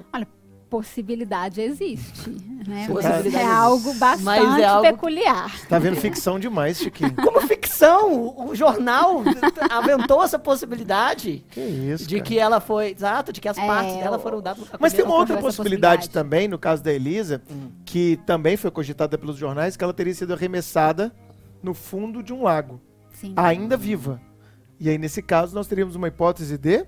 Pois é, aí teríamos que considerar a hipótese de afogamento, de uma asfixia Uhum. por afogamento. E aí a grande dúvida é: a pessoa realmente se afogou? Ela estava viva quando foi jogada na água ou ela já estava morta e foi jogada na água para que a pessoa ficasse livre daquele cadáver? E a Que aí é que ocultação procurar- de cadáver e não homicídio, porque se de para homicídio seria um crime possível, porque se a pessoa já está morta, sou bom em penal, Aí, Chiquinho. tá do, Caraca! Porque o tempo do crime é o momento da conduta. Com certeza. Exatamente. Teoria da atividade. Exatamente. Mas vejam, aí sim, aí é possível também procurar sinais de respiração, é possível fazer diferenciação entre a lesão em vida e a lesão pós-mortem nesses casos.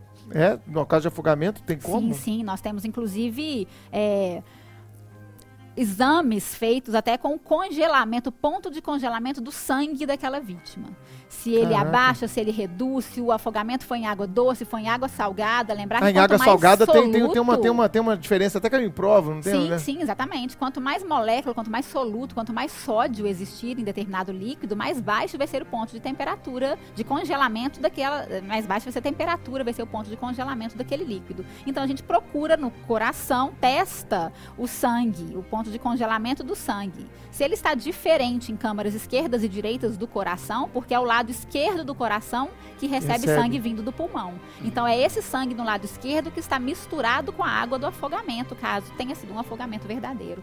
Esse sangue vai congelar em temperatura diferente ao do sangue presente do lado direito. E isso fala a favor de um real afogamento. Caraca. E se ela já estiver morta, o sangue. O, o, Aí os eu dois... vou ter o ponto de congelamento do sangue normal, como o meu, como o seu, como de qualquer pessoa. E não vou ter alteração nem nas câmaras direitas e esquerdas e nem do ponto de congelamento em si. Ele Que vai estar que é isso, cara? Nesse- Eu tô com vontade de Não estudar é? medicina legal, cara. E nesse, ponto, e nesse ponto a gente Como pode eu falar... passei tanto tempo sem medicina legal na minha vida? Medicina legal é uma ciência Não é? fascinante e não é fetiche pela violência. Não, Ah, isso é o ao direito penal. contrário, Isso é o é o direito penal. penal. Isso é o direito penal. Aprendeu aí. Muito aqui, já. bom, exato.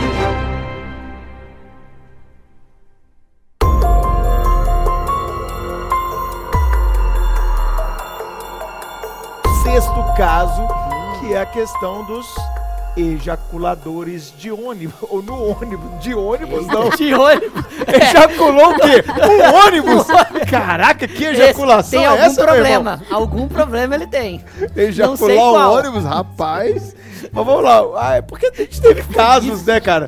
O Cris Sim. Gonzaga adora esse caso. bicho. Todo hora H o Cris fala do Ah, não, cara. mas, o- mas o, Cri- o Cris Gonzaga gosta de qualquer coisa Não, todo exemplo do Cris, sexologia. todo exemplo do Cris é de sexualidade, cara. To- todo, ele tem uma sexualidade todo. aflorada, aquele menino. É. Ele vai, dar dica ele no, aqui. ele vai dar dica no Instagram, ele fala, um crime agora contra a ordem tributária. Imagine uma garota de programa muito bonita. O Cris, que, que, que é isso? Extorsão. É. Imagine alguém exige sexo Exato. como tipo, vantagem. como vantagem. Exa, poxa. Ele só faz exemplo assim, cara. Verdade. Impressionante. É o Cris Gonzaga. Bom, é aquela questão do ejaculador do ônibus lá, né? Sim. É, primeiro, é lógico que isso são aquelas. é, eu chamo de doenças, Lu? Transtornos da sexualidade, parafilias. Parafilias. né? Isso. Então, Parafilia é qualquer transtorno da sexualidade. Sim, ex- existem, existe uma subclassificação de transtornos da sexualidade. Parafilias é um desses tipos, né, dessa Mais famoso talvez seja o pedofi- a pedofilia. Exatamente. A pedofilia, que é um, considerada uma perversão sexual, enfim. Então, temos várias outras parafilias. E aí, nesse caso do ejaculador, é, no ônibus, que ele, ele inclusive reincidiu na conduta, ele foi pego pe- por uma segunda vez Sim. numa conduta semelhante. É, ele pode ter um tipo de transtorno da sexualidade que é chamado de froterismo, que vem da palavra froter, que é uma palavra em francês. Achei que era de frota. sabia que Frota você de ônibus. isso. Achei que era de frota. Não vou dizer que Não, frota. Sabia, Não vou falar de Bruno- que frota porque é deputado fazer- aí, né? sei, o Bru- o Bruno vai fazer uma conexão. Não, não é. Froterismo vem da palavra froter, um termo Hum. em francês que significa friccionar, esfregar, atritar. Hum. Então, o froter é aquele que se utiliza de ambientes com grandes aglomerações, Pra transportes coletivos, para friccionar, atritar seus genitais. Aí, Caio, vai pessoas. aí, rapaz. Para de É, dar essa entendi. fronteirada aí, Mas irmão. Contra a sua vontade, Mas a, para, mas, a, justa bem, mas a parafilia é, digamos, é o, o- a vontade de fazer isso ou é o ato em si?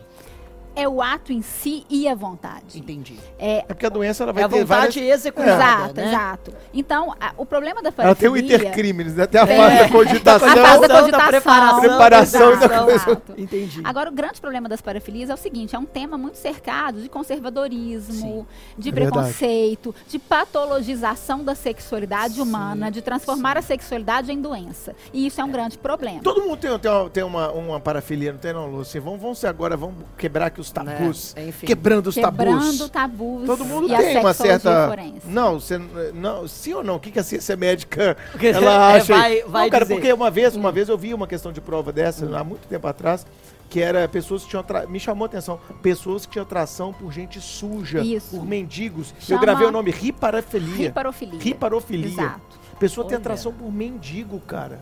Exato. Por mendigo. Passa na rua. pessoas Nossa, Pessoas Sujas de, sujas, de baixa condição higiênica, isso se chama hiperofilia. E a questão da Mas parafilia atração, é, é que é uma atração. Veja, é muito complicado fazer uma diferenciação, porque o que é importante também é diferenciar um comportamento parafílico de um uso não patológico, Uhum. Sim. de um comportamento de uma Abusivo, fantasia sexual com Certo. me- forma de despertar a libido Aham. de um indivíduo sem parafilia. Então, a grande dificuldade é fazer essa diferenciação. É, uma, uma questão é considerada parafílica, que demanda tratamento, quando ela causa um sofrimento clinica- clinicamente significativo ao paciente, no seguinte sentido. É, exige participação de terceiras pessoas sem a sua vontade, causa disfunções sexuais, causa problemas É, em- de de relacionamento, falou, falta né? de consentimento, é, causa um interesse sexual muito maior pelo comportamento parafílico do que pelo comportamento tido como aceitável, entre aspas, pela sociedade. Pelo, entre aspas, E- normal. Entre aspas, Se é normal. que há normalidade. Exato. E, e- e a pessoa sofre por causa disso. Ela sofre porque ela percebe que ela não consegue atingir prazer, nenhum tipo de prazer sexual, a não ser por aquele comportamento parafílico. Então, é, e, e é muito E é difícil, muito é, um limite muito difícil de se fazer. E, e é uma questão complicada porque todo esforço, seja ele psiquiátrico ou legal, normativo, para regular a sexualidade humana, ele causa sofrimento, ele causa prejuízo, ele causa violência. E ele é falho, sobretudo quando ele parte do pressuposto de que a sexualidade seja algo que possa ser punido. E não é. E, e- e a Judith Nossa, Lu, Butler, que que fala, é que fala fantástica. é- essa é a grande dificuldade, Porque- ao meu ver. Porque, ah, inclusive, a Judith Butler, que é uma, uma filósofa norte-americana, uma teórica contemporânea das questões da sexualidade, do feminismo, ela fala uma coisa muito interessante, que é, enquanto uma única pessoa sexuada viver, não será possível extinguir a sexualidade humana por meio de lei, e tampouco por meio da psiquiatria. Então, Nossa. patologizar um comportamento sexual Excelente é uma coisa Excelente. complicada. Então é claro que nós temos comportamentos sexuais que são a priori não aceitos, como a pedofilia. É, eu ia falar Ok, exatamente isso. Exato. Aham. Mas há comportamentos sexuais que a diferenciação entre uma parafilia e um mero uso não patológico desse comportamento, como um fetiche, ah, poxa, essa diferenciação muitas vezes é difícil. Agora vejam, até a necrofilia, que é então o prazer Sim. sexual com o cadáver, Cadáveres. necrofilia verdadeira, e pseudonecrofilia em ambientes relacionados ao cadáver, enfim. Até a necrofilia, que no Brasil um ato Pseudonecrofilia é o quê? A pessoa querer transar dentro No- no do necrotério. na No- verdade, no ela não cemitério? tem. No cemitério, ela não é. tem um contato sexual direto com o cadáver, Mas mas ela ela, gosta do ambiente. gosta de um ambiente que faça. É, que traga lembranças, que Casal que, que pula um muro e vai transar dentro do cemitério. Coisas dessa, dessa Ou, forma. ou com um deles fingindo, sei lá, né? Isso, exatamente. essas Fingindo tá morto? Fingindo estar morto, Sim, é. sim. Exatamente, aí, não sei. Chiquinho, que É. de filme você anda vendo, Esfria Chiquinho? o corpo. Mas isso é não, eu já caso, penso. já esfria o corpo, passa, passa gelo, Passa no, gelo no corpo, corpo. Exato. Deixa a, A a vítima outra tem que fica ficar lá imóvel. imóvel. Chiquinho, cadáver. onde você tá vendo isso, Chiquinho? Não. Eu, eu sou seu pai, Chiquinho, eu tenho que Tô- saber disso. Não, Chiquinho é professor de direito penal. Exato. Esses exemplos são comuns na nossa Ex- área. Exatamente. É, mas Caraca, até a de necrofilia, que no Brasil. Exatamente, quadrado mesmo. exatamente. Muito. Até a necrofilia que no Brasil é, nós temos a- as condutas de vilipêndio a cadáver, de Sim. violação de sepultura, tipo, penalmente tipificadas. Mas olha como aqui. É, é no mínimo interessante como que Freud analisava a necrofilia. Uhum. Freud dizia assim, que a necrofilia tem os seus germes inconscientes na experiência infantil. É o temor ao cadáver, que é o símbolo da morte. E o amor ao ato sexual, que é o símbolo da vida.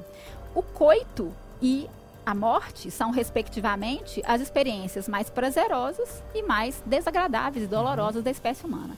Então, o necrófilo, ele trata de sintetizar em um único ato, por razões é, inconscientes, as duas experiências supremas da espécie, o amor e a morte. Que isso, então, vejam que cara. é, é até poético, né? Uma Mas vez eu saí do cinema. Uma vez eu saí do cinema, muitos anos atrás, eu fui ver um filme. Assim, a primeira meia hora do filme era só uma é, necrofilia. A pessoa ia e vilipendiar o cadáver lá no. Não sei se vilipêndio é a palavra A correta. primeira meia É. hora do filme. Não, a primeira meia hora do filme era só a pessoa dentro de um necrotério transando com cadáveres. Eu olhei pra minha namorada da época e falei, deu, né? Vambora. A gente foi embora. Fui embora. Foi um dos poucos filmes da minha vida que eu saí falando, não, não tem sentido. Era um filme preto e branco que era só isso. Eu falei, qual é? Eu saí do cinema. Você não leu a porra da sinopse do filme, velho? Foi ela que escolheu? É claro, velho. Você acha que eu escolhi filme? Será que ela não escolheu, é? Ela Mas, falou, mas Bruno, Bruno, Bruno, co- como você não tem um- uma boa imaginação, será que não era exatamente o que ela tá querendo ver? Cara, e você cortou o barato? Aí, Chiquinho, vou te falar uma parada. Por favor, cara. Chiquinho, vou te falar uma parada. Pra morto eu não sirvo, não, cara. Meu Deus. Mas, bom. cara, é só lamento. Eu vazei e tal. Não tem condição de assistir, cara. É, pra mim, É. respeito quem, quem tenha. Mas essa questão que a Lu tocou da pedofilia é muito, é muito sensível. Porque na Polícia Federal a gente tem um núcleo que trabalha só com pedofilia. E é engraçado, sabe, Lu, porque vários colegas que já trabalharam lá, eu já pedi pra nunca trabalhar lá. Eu não tenho estômago, não tenho psicológico, é, eu assumo essa minha fraqueza. Eu Sim. cumpri dois ou três mandatos na minha vida em operações grandes de pedofilia e realmente eu vi que se tratava de pessoas doentes. É muito eu chocante. vi cenas chocantes. É. Eu vi arquivos que, me, eh, que estão na minha memória até hoje. Eu tenho uma coisa muito grande com criança. Eu sou apaixonado com criança. Então não me faz bem. Eu não quero trabalhar porque Sim. a tendência de eu me revoltar contra aquela doença Sim. é muito grande. E colegas que já trabalharam nisso, Chiquinho, somatizam, cara. Hum. A Polícia Federal estava fazendo um grupo de trabalho de apoio psicológico às pessoas que trabalham só com pedofilia. nossa, eles adoecem mesmo. Adoecem É. ao longo do tempo, cara, é, É. complicado. Nossa. Um amigo meu que trabalhou lá começou a ter uma doença na mão, cara, de descamar a mão inteira. E ele me contava Nossa. isso, cara, Bruninho, eu saí de lá porque minha- eu, sem eu saber, eu tava somatizando. Sem ver, de tanto ver aquelas cenas, de tanto ver aquela coisa. E, é o que ele, e ele falava, cara, é muito difícil, porque a pessoa é doente. Você vai prender ela em flagrante, porque ela tá na posse desse tipo de foto. Chegar lá na frente, ela vai ser solta, ela vai reincidir. É. Porque é uma doença. Sim. Então, se ela não tiver o tratamento adequado, se ela não tiver o acompanhamento adequado, ela vai voltar a cometer esse crime. Muito pesado. É Exato. muito pesado e muito Pesado. complicado. Exato. Ô Lu, então eu acho que a gente já pode finalizar aqui. Foram seis para quase sete casos fantásticos Ah, que a posso- gente pôde posso trabalhar só aqui. perguntar uma coisa especificamente? É, Claro. esses dias eu estava eu tava trabalhando com crimes contra a pessoa, lecionando, e eu me lembro de algo que você falou especificamente quanto ao infanticídio e o estado puerperal. Uhum. É verdade que o estado puerperal, enquanto elemento normativo do tipo tipo. penal, remete a algo que na medicina já não tem tanta certeza quanto à existência ou quanto ao significado? Sim, é, a, a medicina legal entende o estado puerperal como uma ficção jurídica. Hum, Até para um tratamento penal mais benéfico.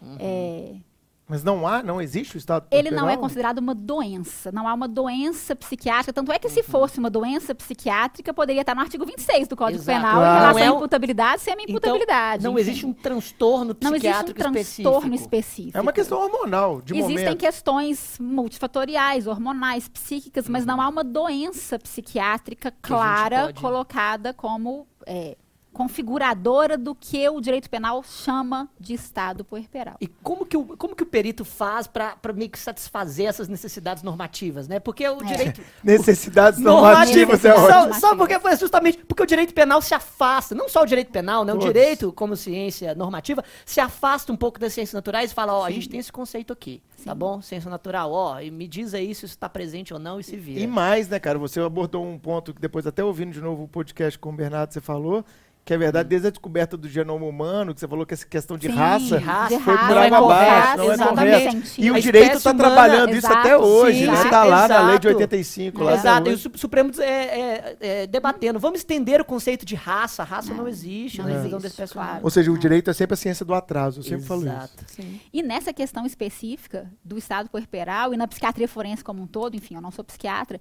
é, a grande dificuldade é, é- é a definição realmente desses conceitos que o direito penal pede quando, quando a medicina legal não consegue dar. E a gente precisa de dados objetivos para isso. E, e objetividade em um exame como esse é muito difícil. Então, são questões que se avaliam. Se a gestante, por exemplo, se é puérpera, porque puerpério é uma coisa, estado puerperal é outra. Perfeito. Né? Puerpério é um conceito obstétrico. Estado puerperal é um conceito legal. Ex- Exato. É, então, é, avalia-se se a puérpera simula ignorar o ocorrido, ou se ela tem consciência do fato, porque quando realmente houve uma alteração e ela causou a morte do próprio filho durante o parto ou logo após, pela influência do estado puerperal, quando ela percebe que fez aquilo, ela se desespera, ela tenta chamar socorro. Quando ela Certo. simula é, é, ignorar o fato, ou esconder o fato, ou tenta esconder o corpo. Então, são dados como esse que devem ser avaliados, mas do Dados ponto de de vista realidade ali. Exatamente, numa perícia de certo. forma mais objetiva. Mas do ponto de vista médico, inexiste. Não há um, um diagnóstico preciso, Muito um legal. diagnóstico que é claramente no DSM-4, nos manuais de psiquiatria, que não, isso não há. É, isso é um conceito mais normativo. Muito. Olha, Lu, eu tenho certeza que todos os nossos ouvintes estão, assim como eu e provavelmente Chiquinho, super interessados em não Com apenas certeza. assistir seu módulo isolado que está disponível aqui na plataforma do Supremo. Quem quiser, entra lá em Isoladas Medicina Legal. A gente tem um módulo só com a Lu, gravado especificamente para online, um módulo que vende muito aqui no Supremo, muita gente se inscreve. Eu já tô doido para assistir esse módulo seu e também para estudar um pouco mais de medicina legal, que Isso você aí. conseguiu provar pra gente que é uma coisa super, hiper, mega interessante e relevante e que de alguma forma vai impactar os nossos estudos e ampliar a nossa Sim. esfera de conhecimento. Que bom. Vamos para a dica suprema? Vamos lá. Bora.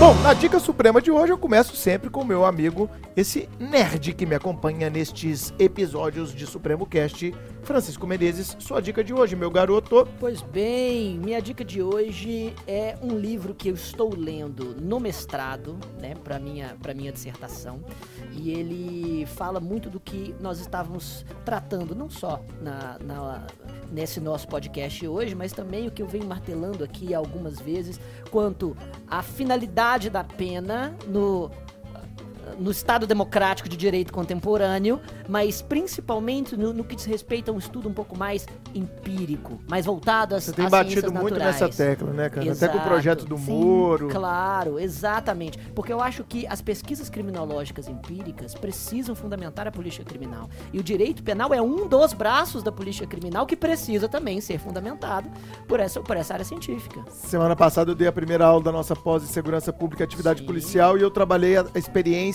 uruguaia na questão das drogas. E eu provei que não havia pesquisa empírica suficiente para eles trabalharem a legalização da maconha nos termos que eles trabalharam. E isso está gerando uma série de problemas no Uruguai, falta de empirismo, como você está colocando. Falta de empirismo, exato. E um, um livro que é de ah, que é de um, um pesquisador italiano que infelizmente faleceu em 2015, mas que está sendo atualizado. Chama chama-se Curso de Penologia e Execução Penal.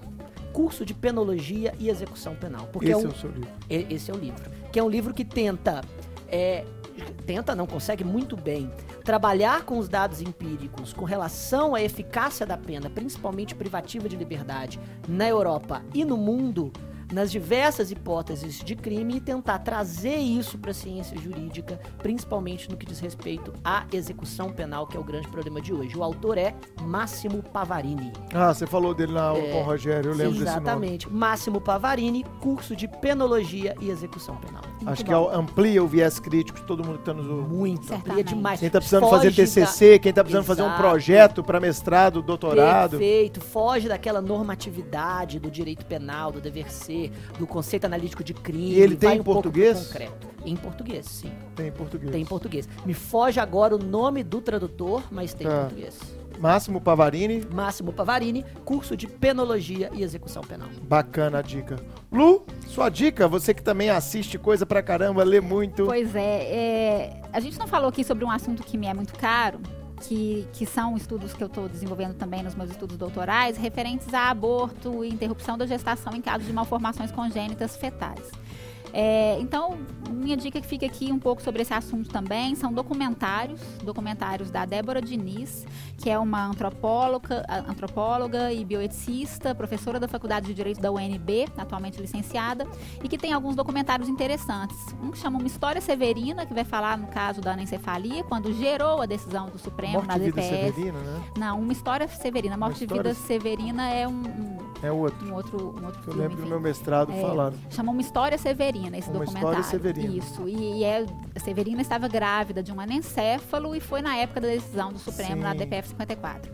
É, ela tem um outro documentário que se chama Quem São Elas, que vai falar, vai, vai dar vozes a, a mulheres que lutam pela legalização do aborto no país. E um documentário que se chama Zika, que vai falar, vai descortinar essa situação de abandono social de mulheres que tiveram Zika durante a gravidez e tiveram filhos com Que é alterações recente, né, neurológicas, é uma coisa Brasil. muito recente e pessoas que estão é, sem nenhuma forma de inserção social clara, de reabilitação neurológica, e essas crianças estão sofrendo é, uma série de, de, de doenças, de sintomas em relação a, a- a isso. Então, isso é, é- são temas que eu acho interessantes para quem tiver é, um interesse E, sobre essas que questões. encontra, Lu? Eles estão disponíveis no YouTube. São Todos documentários curtos, são muito interessantes para se pensar a existência ou não de isonomia no país na decisão de interrupção da gestação em diferentes malformações congênitas fetais. A gente pode É, interromper na vou e nas outras. Não vai ser nos É. próximos Não anos. vai ser. De Mas a gente alguma. tem que caminhar para um ambiente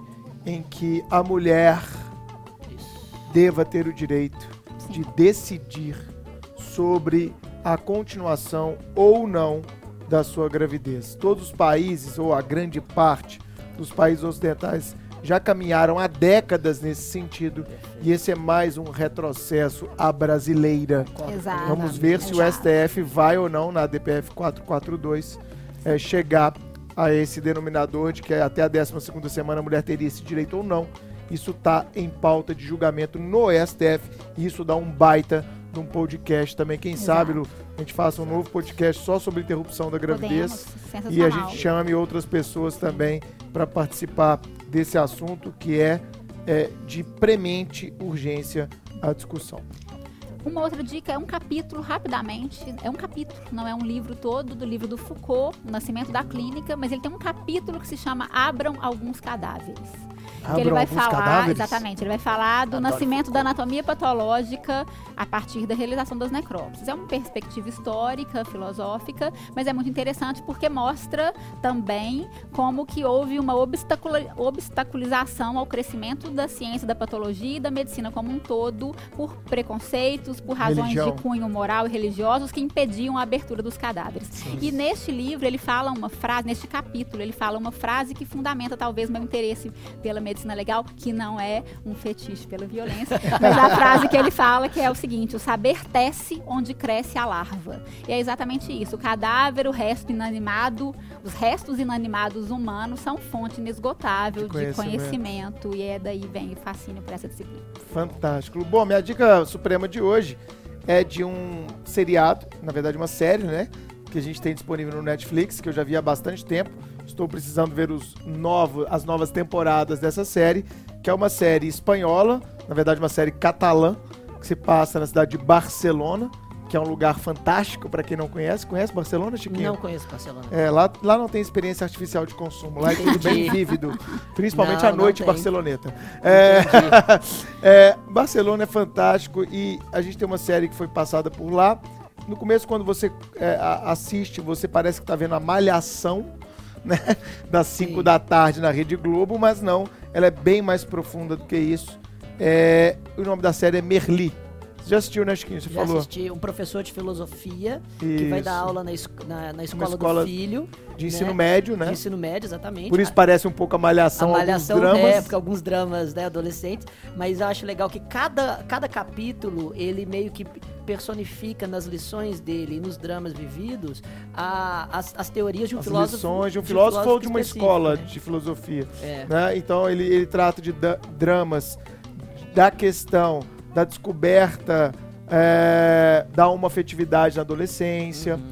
Ele trata das questões de famílias monoparentais. Ele trata da questão do bullying.